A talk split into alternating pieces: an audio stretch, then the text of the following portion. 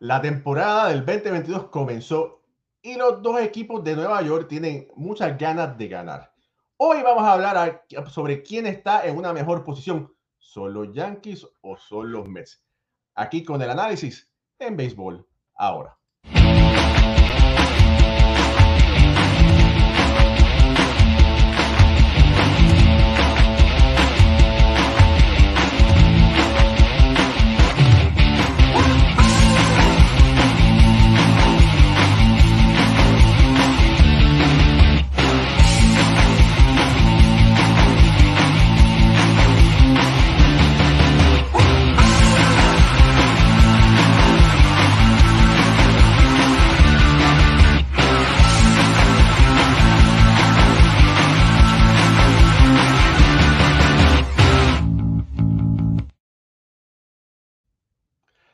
Buenas noches familia del béisbol, bienvenidos a otro programa de béisbol entre amigos por aquí, por béisbol ahora. Mi nombre es Raúl y Ramos y me acompañan como de costumbre Jorge Colón Delgado, Alfredo Ortiz y Ricardo Ibón, que hoy no tiene corbata ni traje, pero vamos a hablar hoy en un programa, todos son programas especiales, pero vamos a hablar un programa sobre los Yankees y los Mets en este comienzo de temporada donde todavía no se han jugado siete juegos de béisbol. Y bueno, con las buenas noches, Jorge, Alfredo y Ricardo. Pero sí, eh, eh, hablando sobre ese, los Yankees los Mets, especialmente los Yankees, los Yankees se ven, se ven mucho, mucho mejor que el año pasado. Se ven sólidos, se ven, se ven buena la defensiva, cheo, todo está, está, está funcionando como, como se espera de los Yankees. Igualmente, en el caso de los Mets, también están jugando muy bien. Claro, estamos una, una temporada, una semana, y después empiezan por ahí las lesiones, pero hasta el momento me ha impresionado los Yankees. Buenas noticias para los fanáticos de los Yankees, porque están jugando mucho mejor que la semana, que la, en la temporada pasada, y con esa tienen una línea central de calidad, una línea central buena, que, que, no la tenían el año pasado, este año la tienen y, los Yankees van a tener una gran, gran temporada este año. Pero Jorge, fíjate, hay personas que no están conformes porque los Yankees y Gary Cole no han lucido tan bien con el equipo de Toronto. Ricardo, buenas noches. Esa cara de felicidad que te veo en esta pequeña muestra de los Yankees. ¿Qué has visto? Que no te ha encantado? Levemente, porque vamos a darle un poco de más de finura más adelante. Eh, lo único que no me ha gustado esta temporada ha sido el fanatismo en extremo que están teniendo los seguidores de los Yankees. O sea, una, una visión completamente cegada, eh, totalmente cerrados al cambio, cerrados a ver oportunidades nuevas ante las primeras de cambio, entonces ya empiezan las críticas, hay que votar a todo el mundo. Señores, tenemos siete juegos, eh, no han pasado ni el 10% de la temporada regular y ya entonces hay que salir de, de Luis Severino, hay que salir de Gerrit Cole, hay que salir de Kylie Gashoka, hay que salir de todo el mundo. Parecen unos caballos, parecen el Kentucky Derby, que va a ser en menos de un mes, con los caballos de las gringolas así porque no quieren ver más allá de, lo que tienen enfrente. Y eso es algo que, evidentemente para el resultado del equipo no hay nada que hacer porque los fanáticos ni tienen voz ni tienen voto, afortunadamente, para las decisiones de, la gerencia y para las decisiones de Aaron Boone. Pero sin duda alguna, cuando analizamos el, equipo completo, coincido completamente con Jorge, la línea central ha mejorado considerablemente. Eh, tener un Kainer Falefa ganador de guante de oro, a un Aaron Hicks sano en el jardín central y que Aaron Boone lo ha estado rotando con Aaron George, cosa que me parece muy bueno. Todos van a estar jugando y esto va a impedir que los jugadores puedan lesionarse eh, tan seguido como lo han hecho en años anteriores. Y para hablar de Garrett Cole, Garrett Cole ha tenido dos salidas donde primero lanzó eh, cuatro innings y un tercio, y ahora anoche contra los Azulejos de Toronto lanzó cinco innings y dos tercios de trabajo. Evidentemente hay un conteo de picheos que tienen que ir cumpliendo. Eh, primero lanzó cercano a, los 70 lanzamientos, ahora ya se le está viendo con 85, pero todo el problema de Garrett Cole ha sido en el primer inning. En el primer inning, en esa primera salida, permitió el cuadrangular de Rafael Devers dos carreras. Y en el primer inning, contra los Azulejos de Toronto, el cuadrangular de Vladimir Guerrero Jr., otras dos carreras más. Cuatro de las seis que ha permitido Garrett Cole en la temporada. Es salir de ese primer episodio, que es cuando el lanzador está poniéndose a tono y que empieza a agarrar ritmo. Después de ahí en adelante, eh, prácticamente estaba imbateable Garrett Cole. Y esto es algo que es muy positivo. Por otro lado, Jameson Tyon, el único lanzador de los Yankees que ha logrado pasar las cinco entradas hasta esta salida de, de Cole, que ya es la segunda de la temporada. Veo a un cuerpo de, lanzadores que está entrando, a está entrando en, en calor a unos bateadores de los Yankees que a algunos le está faltando quizás eh, por presión. Puede ser el caso de Kainer Falefa, que batea por debajo de los 200 puntos, a un Kylie Ashoka, que evidentemente no es lo mismo batear en, en postemporada, en sprint training que en temporada regular.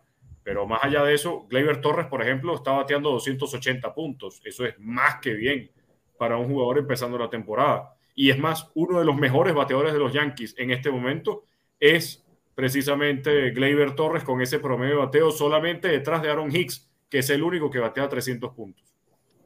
Oye, Alfredo, eh, los, fanáticos de los Yankees no están muy contentos. Eh, ayer, Vladimir Guerrero batió tres cuadrangulares, batió un doble y ha destrozado ese picheo de los hoy, Yankees.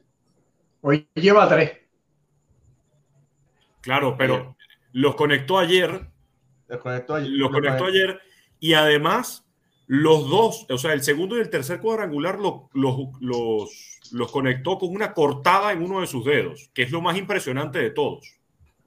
Correcto. Entonces, entonces Alfredo, esos fanáticos de los Yankees, ya, ya Ricardo estaba, ¿verdad?, criticando el fanatismo de los Yankees.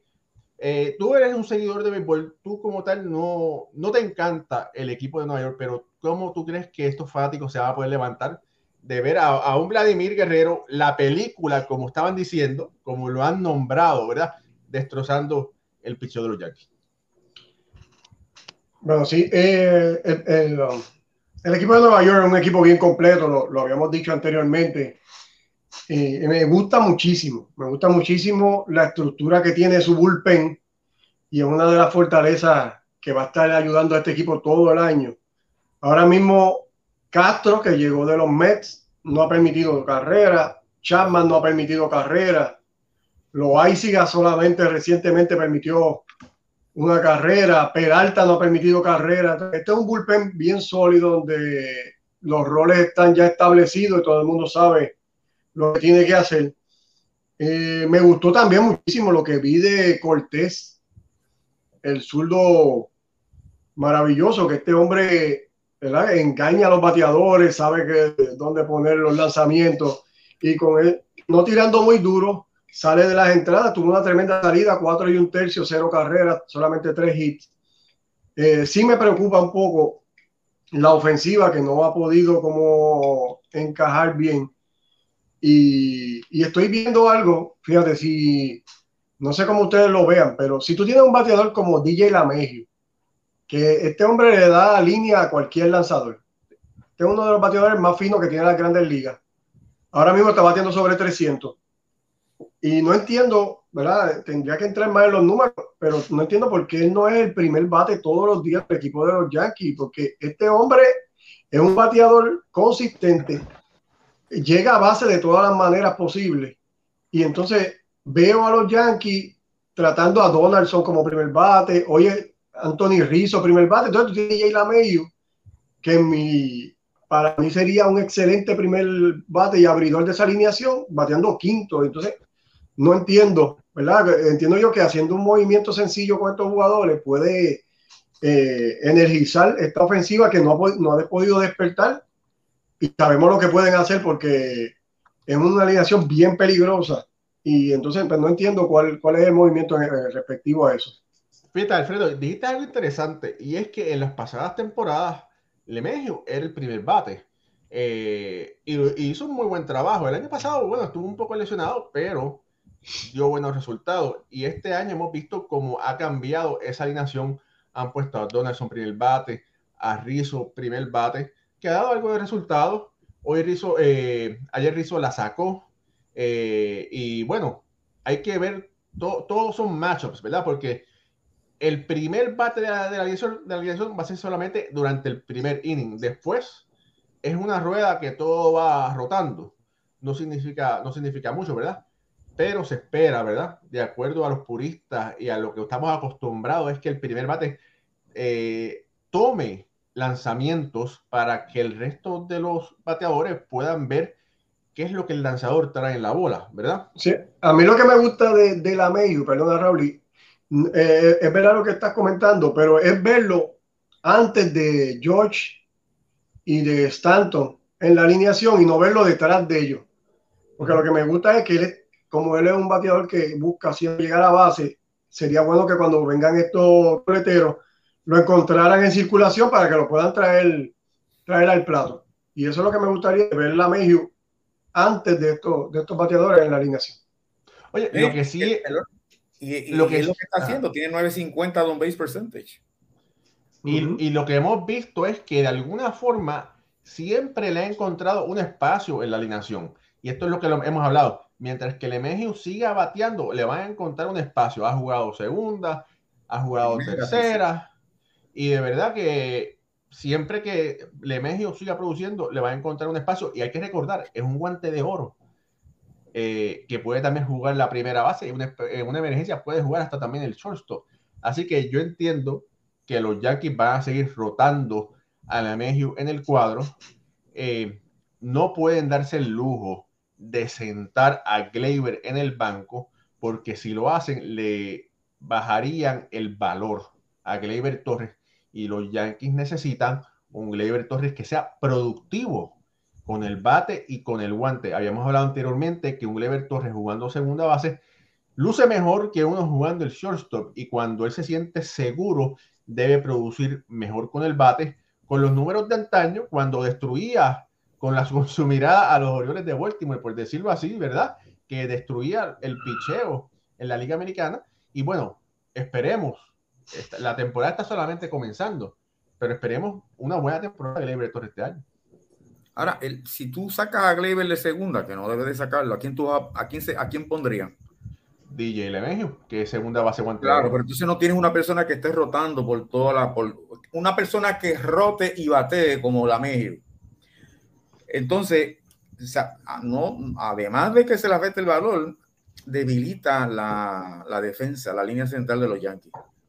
Mientras los Yankees tengan a, a, Kleber ahí en, segunda base, a Leaf el Ciore, lo que tienen, y mantienen a Lemegio flotando, van a estar mucho mejor que poniendo a la Mejiu en segunda y sacando a Gleyber. O sea que yo creo que no deben de tocar a Gleyber, deben dejarlo ahí y que y flotar con Lemeju, que es un que sé que es un guante de oro, pero lo está haciendo muy bien. Antes de ayer hizo una jugada tremenda en primera, ¿cierto? O sea que ellos, mientras ellos mantengan esa fórmula, entiendo yo que van a seguir, van a seguir luciendo bien. Ricardo, ¿qué te ha parecido hasta ahora la labor de eh, de Aaron Hicks? Mira, hasta ahora ha estado bien eh, desde el punto de vista defensivo. Creo que eh, su rol como bateador, como jugador en los momentos claves, es lo que le ha estado costando un poco más, porque por más que esté bateando para 308 puntos, esto hasta el juego de ayer, hasta el juego de anoche. Aaron Hicks, por ejemplo, dejó pasar oportunidades importantes en, esa, en ese juego de anoche contra los Azulejos de Toronto. De hecho, estaba repasando el play-by-play y en el cuarto episodio, después de que eh, los Yankees tenían hombres en primera y en segunda sin outs, él falla en un rodado para doble play y termina basándose, eh, termina en jugada de selección. Este son el tipo de situaciones donde los Yankees no pueden dejar pasar oportunidades. De hecho, hasta el, hasta el séptimo inning del juego, del juego de anoche, los Yankees bateaban para 175 con corredores en posición de anotar. 7 de 40. Esto es algo muy malo para un equipo en general, pero yo creo que poco a poco van a ir viendo mejores turnos y siendo más pacientes en el plato. De hecho, Paul O'Neill decía algo en la transmisión y es que la mayoría de los jugadores de los Yankees están buscando los picheos pegados para poder jalar la pelota hacia su banda. Ellos no están entrando con la capacidad para hacer ajustes. Ellos, si el pitcher lanza afuera, no van a hacer el ajuste para hacer el, el batazo hacia la banda contraria. Y esto es algo que, que la verdad es que tiene toda la razón Paul O'Neill, porque el bateador inteligente, además de buscar un picheo para hacerle swing, también tiene que eh, ver lo que el lanzador le está lanzando, valga la redundancia, porque no puedes pretender que el lanzador te haga los, los picheos que tú quieres, eso no va a pasar. Entonces, si el lanzador viene con un plan diferente al que ya tú tenías organizado o al que tú tenías pensado, tienes que hacer el ajuste. Y esto es lo que no están haciendo los Yankees en general. No se están ajustando al planteamiento que les ofrece el lanzador rival. Correcto. Familia, esto es béisbol ahora. Queremos decirle que no estamos live en este momento. Tuvimos que grabarlo un poco antes de tiempo, pero por respeto a ustedes y por respeto a todos los que se conectan, quisimos venir al aire para eh, cumplir con toda la familia de béisbol ahora. Por eso nos estamos pasando los saludos de ustedes. Gracias por conectarse, gracias por comentar, gracias por saludar. Pero por eso, porque no estamos live, estamos, grabamos un poco anterior al que el programa saliera, es que no estamos poniendo los mensajes. Pero dele like y suscríbase a nuestro canal de YouTube, dele follow a nuestra página de Facebook y recuerde que nos puede escuchar por Spotify, Anchor, Apple Podcast, Apple Podcast Google Podcast y en todas las demás eh, eh, redes sociales. Jorge Colón Ricardo, hablamos un poquito de Aaron Hicks. ¿Cuál es, qué, cuál es lo, ¿Qué opinión tú tienes sobre Aaron Hicks? Bueno, eh, la opinión que tengo de Aaron Hicks es que es un jugador que resalta por su defensa y, y, resalta por su capacidad de ser inteligente en el plato para además eh, esta inteligencia le da la, la virtud y el resultado de tomar muchos boletos. Sí, eh, tiene poder en su bate, también es un bateador que puede estar en ambos lados del plato, por lo tanto lo hace más útil que, que alguien que solamente puede batear a la derecha o solamente puede batear a la zurda. Eh, lo que veo es que creo que se ha quizás frustrado por, por los pocos resultados que ha dado para un equipo que le está exigiendo tanto. Eso. Creo que, creo que por ahí puede estar el, el, el, problema o la solución, dependiendo de cómo se vea, para, para Aaron Hicks. Yo creo que los Yankees confían mucho en él y eso lo tiene que saber.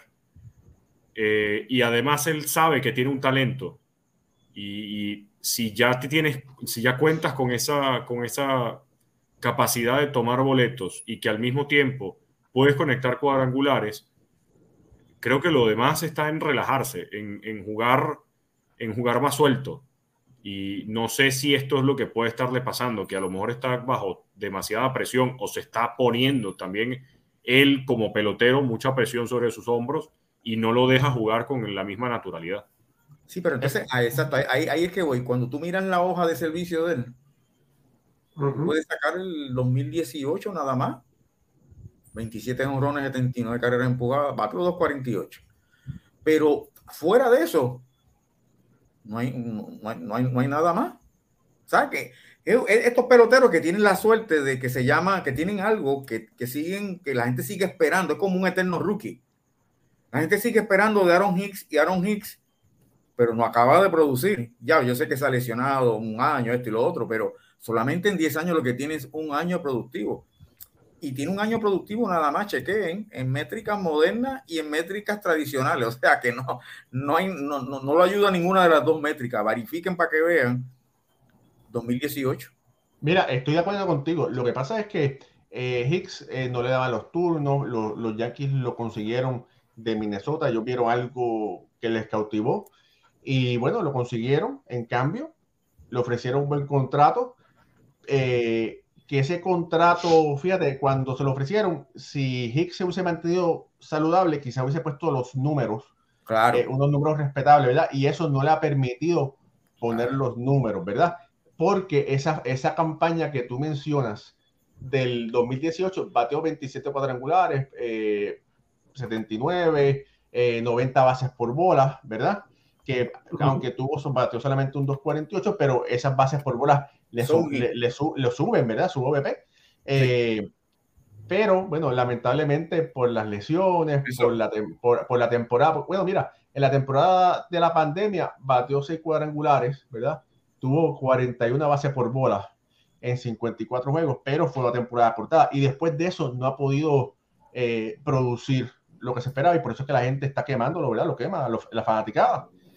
Eh, hay- que es el mismo caso parecido al de Byron Buxton eh, con, con Minnesota, que ta- no ha podido servir el tiempo necesario para poder producir. Sí, Todavía, todavía le quedan, ¿cuán- ¿cuántas temporadas le quedan, perdón, de contrato? ¿Cinco Sí. temporadas? le quedan un berenjenal de temporada. ¿Cuánto? Uh, a, a- Aaron Hicks. Sí, Aaron Hicks es agente libre para 2025 Ay, y tiene una opción mutua para 2026. Que los Yankees son, los Yankees son unos hace. Sí, para, para, Sí, para mí este, este jugador está, está ¿Ah? un poco sobrevalorado. Claro. Sin duda. Sí, sin Claro, a, eso, a eso lo que, a eso, a lo que eso no quería decirlo así, eso, eso es lo que tengo, ¿verdad? Eso es lo que he dejado en el ambiente, pero, No. pero aparte de eso, los Yankees tienen una, una, una, una puntería para, para hipotecarse. Sí, O sea, eh, Oye, tienen unos peloteros ahí que los tienen por 5 o 6 años y tú, Lo de que pasa hecho, es que no le salió. eh, Es como el caso de Luis Severino, que lo cogieron a largo plazo y después de ese contrato y ha hecho, ha hecho- hecho así. No le han podido sacar el- el- los resultados. de hecho, esto es algo que admitió la, la gerencia del Octavio de, de los Yankees y nos lo dijo nuestro amigo Octavio Sequera.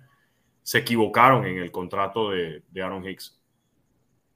Claro. O sea, eh, es realmente preocupante ver el error financiero, porque no es un Claro. error en, en selección de pelotero, es un error financiero que hicieron los Yankees en darle una extensión de contrato tan grande a un pelotero como lo es Aaron Hicks, que en su carrera, antes de llegar a Nueva York, había conectado 11 cuadrangulares y es mucho y no había superado los 260 de promedio de bateo.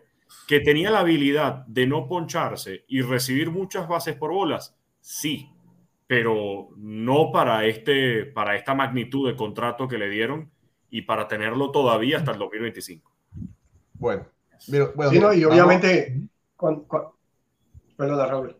No, no, continúa, continúa. Sí.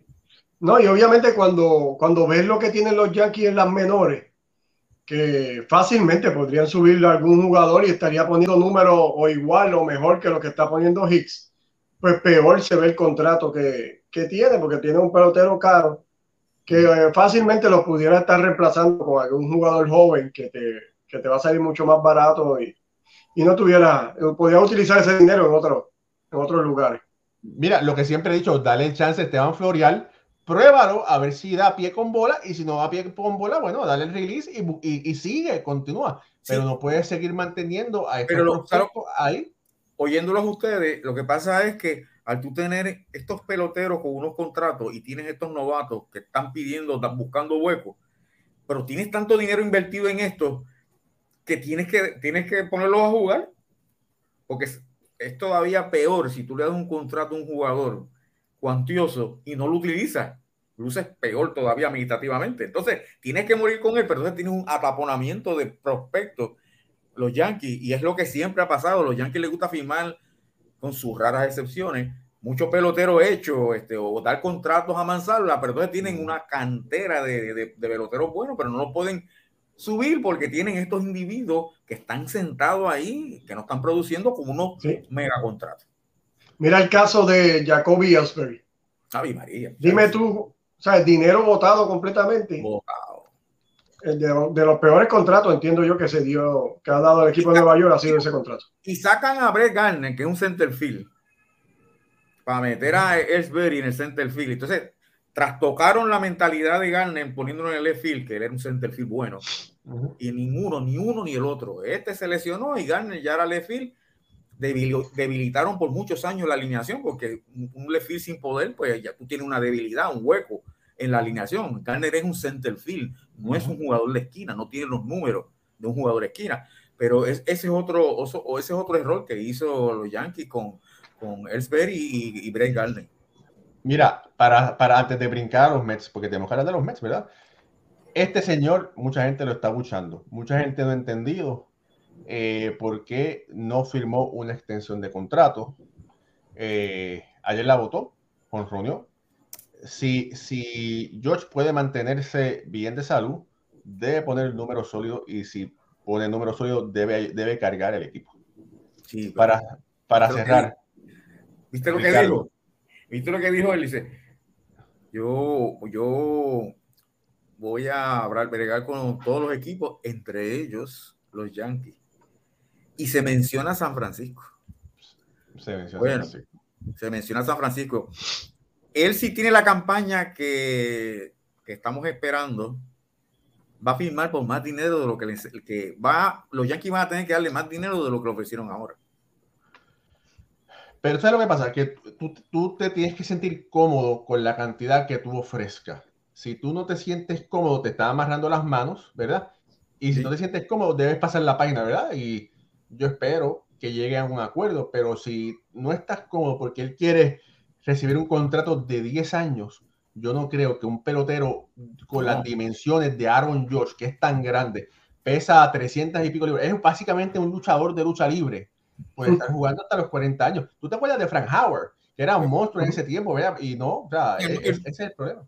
En el terreno, Aaron Josh no va a durar 10 años. En el terreno. Él podrá durar 10 años, este, ya los últimos años como designado. Pero 10 años en el terreno filiando. Y hay un Giancarlo Stanton ya de, de, designado. No hay espacio para tú tener dos designados del equipo. Sí, sí, sí. Bueno, mira, cambiando los motores. Mira. Los Mets de, de Nueva York con Francisco Lindor empezaron, tienen un récord de 5 y 2. Están liderando el este de la Liga Nacional y en, mi opinión es que están luciendo mucho mejor que sus contrincantes y vecinos del Bronx. Sí, definitivamente. Y lo están haciendo sin Jacob de Grom. Y sin Jacob de Grom, porque eh, no, es más, no recuerdo en, en cuál de los programas lo, lo, hablamos aquí y yo les decía, hay un pitcher de los Mets que me encanta y que Luis Rojas no supo cómo manejar, Taylor Mayhill. Y vean la gran salida que tuvo en el Opening Day, vean lo bien que han estado sus demás compañeros en la rotación, vean cómo a Carlos Carrasco le fue bien en su primera salida, vean lo bien que le fue a Max Scherzer, que además ayer estuvo impecable en una nueva salida donde los Mets tuvieron que sufrir un poquito al final por el, bullpen. El juego terminó nueve carreras a seis, pero los Mets están viendo diferente. Los Mets están siendo eh, un equipo que quiere pelear y que cree que puede pelearse, que es lo más importante. Ellos ya se creen que pueden pelearle a unos grados de Atlanta y a unos Phillies de Filadelfia. Cuidado con estos Mets, porque con esa rotación de picheo se están viendo mucho mejor de lo que estaban el año pasado. Oye, y Chris Basin, que vino de Oakland, lució también formidable. Eh, tiró seis entradas, permitió tres hits, no carreras. Y de verdad que le dio un empujón a ese equipo de Queens increíble, Alfredo. Sí, bueno, como para seguir en la línea de los iniciadores, Tengo aquí los numeritos. Hasta el momento tienen 41 entradas lanzadas, solamente 5 carreras ha permitido los lanzadores iniciadores del equipo de los Mets, sin DeGrom, como estamos comentando. Así que esto ha sido eh, vital para este comienzo, que fácilmente el equipo de los Mets tuviese 7 y 0 ahora mismo, en vez de 5 y 2. Porque los dos juegos que han perdido lo han estado ganando hasta la octava entrada, donde el el día 10 de este mes perdieron una ventaja que tenían de 2 a 1, permitiendo tres carreras en la octava entrada. Y al próximo día estaban ganando 4 a 0 y, y el equipo de Filadelfia le hizo 5 carreras en la octava entrada, eh, culminando con, con, dos carreras que permitió Seth Lugo, que fue el que salió con la derrota. Así que fácilmente el equipo de los Mets tuviese 7 y 0 si, si hubieran podido cerrar esos dos partidos. Así que eh, un gran comienzo para, para ese equipo de Nueva York. Y, y ese muchacho, eh, McGill, no ha permitido carreras limpias todavía en 10.1. Uh -huh. Entonces tienes el otro, Chris Bassett, en seis entradas completas, tampoco ha, ha permitido carreras. Está muy bien, ¿sabes? Y como bien dice Sindegru. Bueno, mira, fíjate, entonces, en la sin tocar, ¿verdad? Sin tocar los relevistas que Sugar Díaz estuvo, lamentablemente, eh, su abuelo falleció y estuvo en Puerto Rico de emergencia, ¿verdad? Tuvo que, que volar para eh, estar ahí con su familia, pero bueno, regresó, permitió una carrera y tiene un juego salvado. Vamos a ver si, si, la, si los lanzamientos de Díaz pueden continuar con sus movimientos. Sabemos que en el pasado, cuando esa bola ha perdido, ha perdido un movimiento, es cuando ha tenido problemas, ¿verdad? Esperemos que ese no es el caso. Eh, también tienen eh, a un Joel Rodríguez que vino de, de, de, los Yankees, que ha estado frío y caliente, pero bueno, pero lució bien en su debut. Ahora, la ofensiva ha lucido bastante aceptable. Sí. Finalmente, Francisco Lindor no está bateando punto bicicleta, está bateando en este momento 250 en 7 juegos, pero eh, ha bateado 6 hits, dos dobles, un cuadrangular, cuatro empujadas, cinco bases por bola, una robada. Este es el Francisco Lindor que conocemos. Sí. Tienes a, a, a Magnil también está luciendo muy bien, Mark. Y, y, y, y, y, hay un Pida Alonso con 10 empujadas, ¿verdad? Hay que ver cómo eh, Alonso se sigue eh, manifestando. Un Mark Canha que está luciendo muy bien, eh, batiendo 3.81 en este momento, 8 hits en 21 turnos en 6 juegos, 3 carreras empujadas. Hemos visto la versatilidad de Eduardo Escobar también, que está luciendo bastante bien. De verdad que ofensivamente eh, sabemos que es el comienzo de la temporada, pero antiguamente los Mets habían tenido problemas anotando carreras.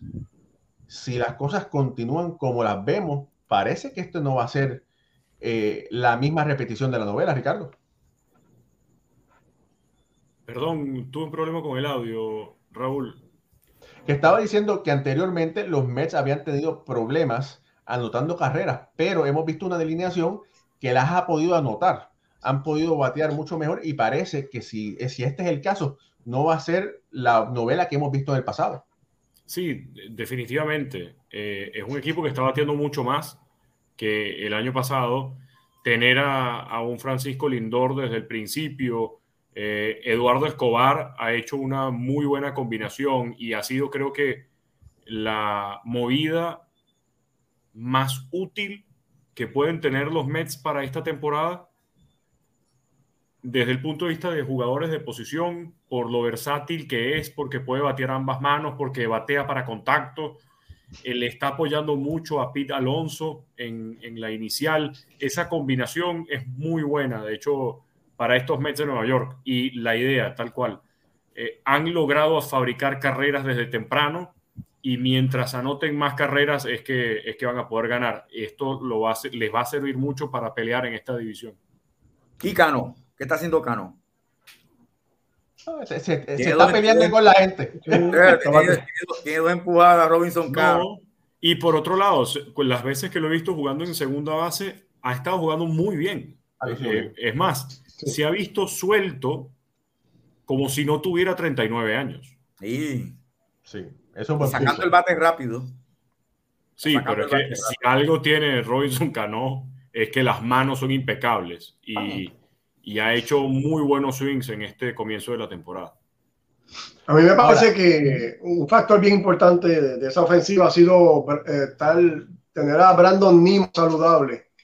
Eh, este, este señor lleva ocho imparables, cuatro bases por bola, o sea que ha llegado a base 12 veces ya en, en, la joven temporada, está anotando casi una carrera por juego y en el tope de esa alineación batiendo 3.33, si este joven sigue produciendo como va, eh, veo bien a, a, esta alineación de los Mets porque es el, es el jugador que roba base, puede, puede mover esta ofensiva y Lindor comienza a hacer lo que, lo que él sabe hacer, los Mets van a anotar muchas carreras. Veo veo una ofensiva bien balanceada. Eh, como estaba hablando, Mark Cana, que estaba batiendo séptimo, sexto, séptimo esta alineación, estaba batiendo 3-8-1.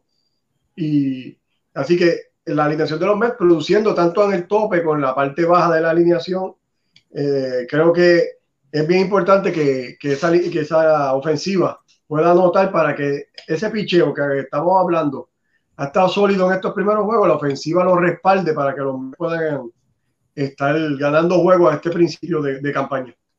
Fíjense, les voy a decir una cosa. Eh, no sé si ustedes tuvieron la oportunidad de ver los juegos contra los nacionales. Y en esos juegos contra los nacionales hubieron varios incidentes donde los lanzadores de los nacionales le dieron pelotazos a varios jugadores de los Mets, entre ellos Francisco Lindor y a Pete Alonso.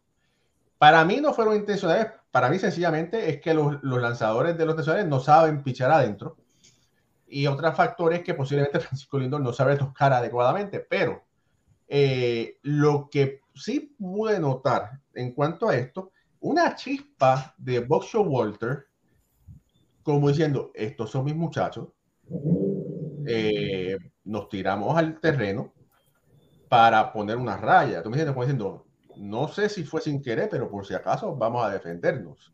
Y quizás esa mentalidad old school, ¿verdad? es lo que los Mets necesitaban. Y posiblemente la influencia de la nueva tecnología eh, junto a un grupo de coaches con mucha experiencia y la mentalidad de su vuelta es lo que los tiene a los Mets en primer lugar. Jorge. Sí, mira, el, el Walter es una figura bien respetable. Una figura que, que denota seriedad, tiene carácter y proyecta proyecta liderato y se ve que tiene control sobre, sobre el equipo. Y, esa demostración, yo vi el juego ese con donde le, metieron el, golpe a, Lindor. Eso unifican lo, e, ese tipo de, comportamiento de box show unifica los equipos, los unifica, los une. Y eso es otra de para mí, eso va a ser una de las de las de las cosas buenas de esta temporada, ese núcleo de jugadores con Box Water. Y entonces, mira, yo no te diría, para mí, yo sé, old school porque él es un veterano, pero este, yo creo que cualquier dirigente haría, un dirigente haría, cualquier, ¿sabes? Joven, lo que sea, lo haría. Pero en el caso de él, como tiene ya la edad, y uno cuando tiene edad proyecta, proyecta distinto cuando uno es más joven y él, y él tiene, y él tiene, estoy seguro que tiene que tener conocimiento sobre estas métricas modernas, que ya no son tan nuevas ya, ya llevan bastante tiempo. Yo veo esa, esa fórmula de box water con los muchachos de los Mets, la veo muy, muy bien. Vamos a ver, vamos a ver cuando aparezca el primer fuego en el segundo piso, cómo él lo va a pagar, porque ahora lo que han aparecido son fogatitas pero, pero cuando, se, cuando se prende en fuego, cuando digo eso, una aleación grande, un slump de uno de las estrellas, algo, vamos a ver cómo él puede lidiar con eso. Pero hasta el momento tiene, tiene buen un control hermético sobre ese equipo. Sí, de hecho, eh, Jorge, quiero corregir mi comentario anterior. La mejor decisión que han hecho los Mets de Nueva York fue traer a Box Walter. La mejor decisión.